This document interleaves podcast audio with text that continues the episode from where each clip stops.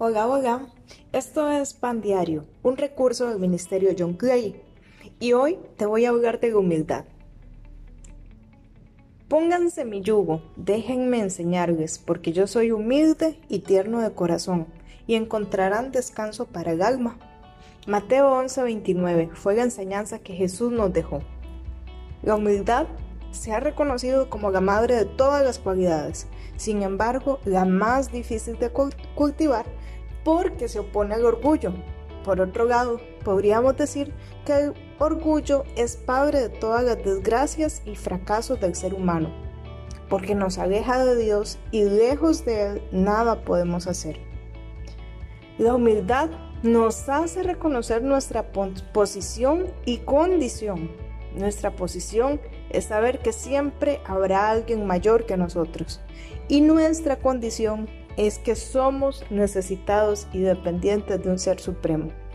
En ausencia de humildad, la soberbia y el orgullo nos ciegan, llevándonos a tomar decisiones erradas que nos hieren a nosotros y a los que nos rodean.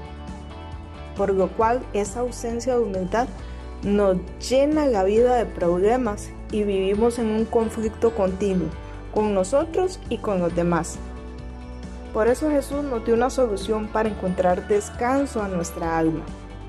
Esa paz que no tiene precio y sobrepasa el valor de todas las cosas en este mundo.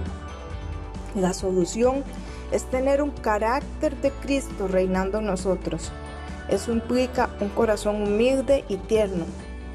Pero por otro lado, la humildad también, aparte de darnos paz a esa alma cansada, al corazón cansado, también nos da otros valiosos beneficios.